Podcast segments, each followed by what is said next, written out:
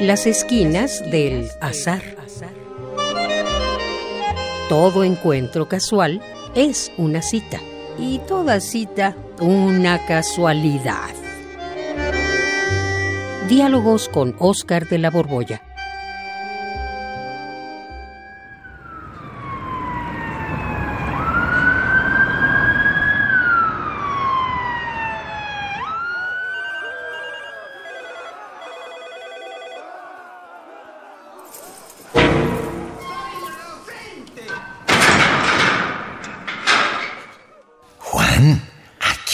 Es el último sitio en el que pensé encontrarte. ¿eh? Yo también el último al que, que quisiera haber venido. Estoy muy enojado, muy, muy enojado. Pues, ¿Qué te pasó? ¿Por qué estás aquí en la...? Eh, Estaba en una de esas que llaman tiendas de conveniencia y algo pasó, ni siquiera supe si asaltaron o qué pasó. Pero entonces llegaron las patrullas y a todos los que estábamos adentro de la tienda nos, nos trajeron. En lo que se aclaran las cosas, yo no, no sé ni qué pasó. Sé Híjole. quién inventa las leyes, quién dice que a todos hay que jalar parejo. Estoy muy, indignado, muy enojado. Pues yo sé caí por- aquí por un vecino, fíjate. Dice que se escurrió mi baño hacia su techo. Ajá. Y entonces me acusó de daño en propiedad privada. Me metieron aquí a, pues, a estos separos en lo que se aclaran las cosas. ¿a poco es delito eso? Es Pues sí, es daño en propiedad privada. pues. Un reglamento, es una ley. Y ¿qué se es lo ve que el vecino es bastante delicado o que me trae agujeriza. Demasiado, sí.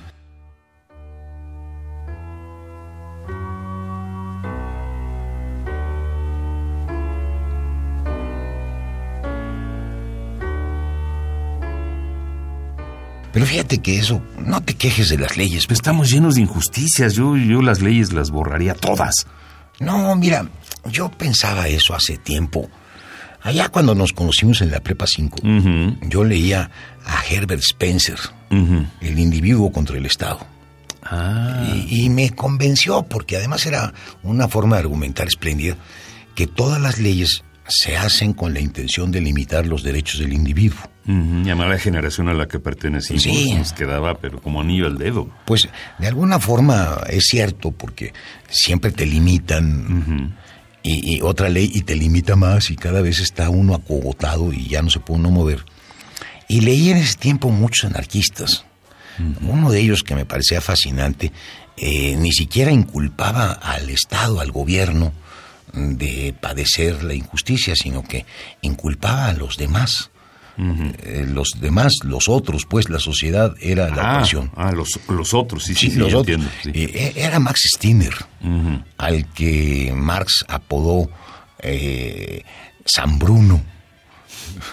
En, bueno, y, y leí esas cosas y me, me convencieron en su momento y hasta llegué pues, a tener una postura medio anarquista y totalmente contraria a la, a la ley. Pero luego me fui dando cuenta que, pues los individuos, cada uno tiene su interés particular, su interés personal. Y por supuesto, si no hay algo que reglamente los intereses encontrados, pues estaríamos en una especie de jungla, de selva, donde todos nos devoraríamos. Y, y las leyes sirven justamente para delimitar hasta dónde llega tu derecho que no afecte el mío. Y consta que te lo estoy diciendo aquí metido en los separos. ¿eh? Ni Sí. siquiera creas que es una cosa que, que defiendo de dientes para afuera, sino que la estoy padeciendo. No es que pienso que hay ley- leyes humanas y ahorita que mencionas la ley, la ley de la selva. No, pero esa... No, de veras, es que es una ley natural, digamos, que nadie la escribió y sin embargo los animales conviven o están en la cadena, Mantienen un equilibrio. Son depredadores, Eh, en fin. Ahí hay un acomodo extraño que permite, pero son unos ajustes que se han dado con mucha dificultad. Eh, eh, las especies que son eh, cuyas crías mueren en un altísimo porcentaje se reproducen de una manera descomunal. Piensa, por ejemplo, en las tortugas. Una tortuga de soba, Sí. y como tiene el ritual este de ent- de enterrar los huevos muy lejos de la playa, en lo que las tortuguitas llegan a la playa y luego eh, ahí están todos los depredadores, gaviotas y demás esperando, y algunos vendedores hasta de huevos de tortuga. Bueno, eh, la cantidad de individuos de esa especie un poco contrarresta esta cadena alimenticia y hace posible que todavía existan tortugas. Pero es un equilibrio frágil entre los seres humanos más nos valen las leyes porque no nos guiamos por instinto. Mira, juzgando tu musculatura y la mía, no creo que nos fuera muy bien ahí en la calle. Y a lo mejor nos va muy mal aquí adentro. ¿eh? Ah. así es que espalda contra espalda, Juan. Porque, mira, veo ahí un tipo con una cara patibularia que nos está echando unos ojos. La puñalada trapera. Sí, no.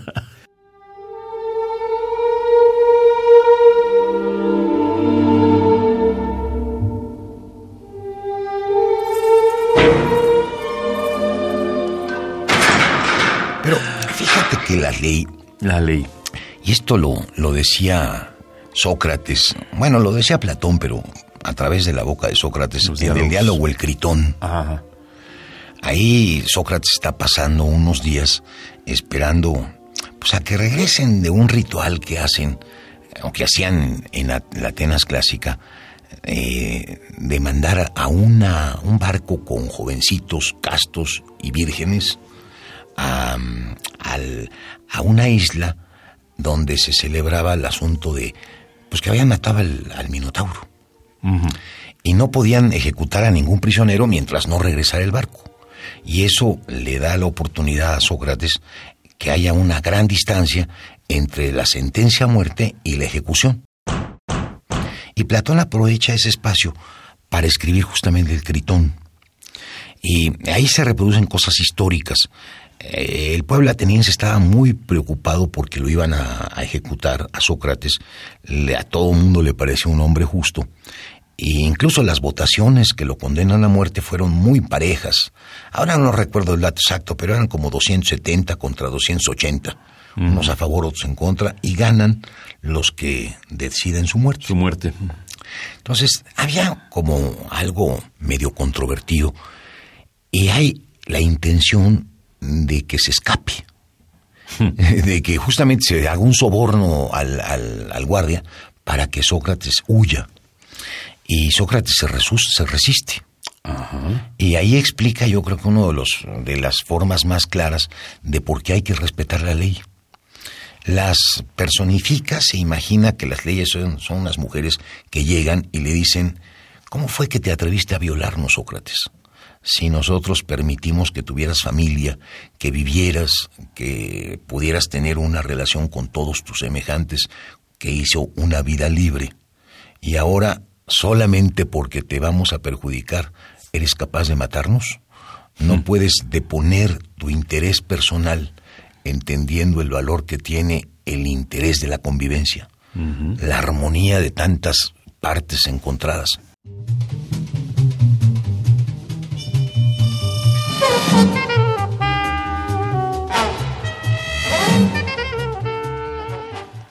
Ahí está una idea muy interesante. Y fíjate que lamentablemente esto que se llama Estado de, Derecho es algo que pues los mexicanos tenemos muy poco claro. Se pregona mucho. Sí, se pregona mucho. Lo dicen. Pero a las primeras de cambio, o sea, en cuanto ves que, que te van a limitar algún deseo o algo, inmediatamente hay como la intención de violentar la ley. De buscar una fisura. y, de sentirse muy listo y de sentirse muy abusado porque logró escaparse a través de una mordida, de un soborno, de un cohecho. Y esto lo que ha provocado pues es un estado generalizado en el que prácticamente estamos en esa famosa ley de la que hablabas hace rato, la ley de la jungla. Y es muy importante el Estado de Derecho porque gracias a él no solamente podemos convivir, sino también se comprende la necesidad de que exista un gobernante.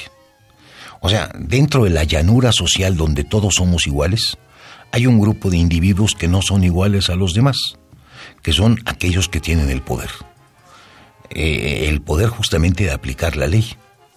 Entonces, los primeros que debieran de respetar la ley son justamente los gobernantes y los ciudadanos, por supuesto. Aquí ni unos ni otros respetan la ley.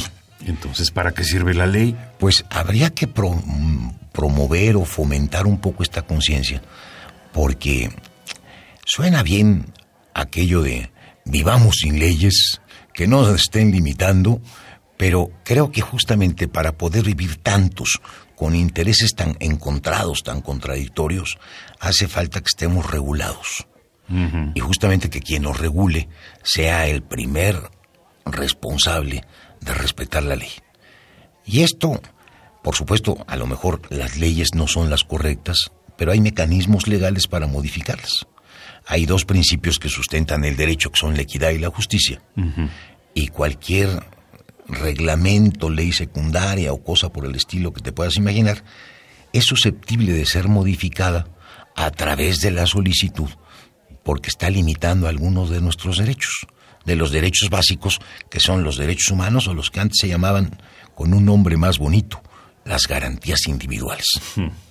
Viva la libertad de expresión, viva la libertad de asociación, viva la libertad de prensa, la libertad de culto, la libertad de pensamiento, todas estas, todo lo que forma parte del, del cuerpo inicial de nuestra Constitución, es justamente lo que es posible gracias a que vivimos en un Estado de Derecho. Si no, cualquiera te callaría la boca y cualquiera nos despojaría de nuestras pertenencias y cualquiera haría lo que quisiera porque sería el más fuerte. Libertad, igualdad, fraternidad. Libertad e igualdad. La fraternidad ya es... equidad e igualdad, claro. Equidad, sí. Es lo mismo, sí. Bueno, pues ojalá que vengan rápido. No sé si tú ya tienes abogado. No, yo lo que quiero es que hagan una reforma legal ahorita mismo para que me saquen de este embrollo. Hay que pensar que la ley no se hace en función del beneficio de una persona, pero sí... De la colectividad. De todos. De todos. Ay, Juan, vámonos al rincón. Sí, la puñalada trapera, la puñalada trapera. Radio UNAM, en colaboración con la Facultad de Estudios Superiores Acatlán, presentó Las esquinas del azar.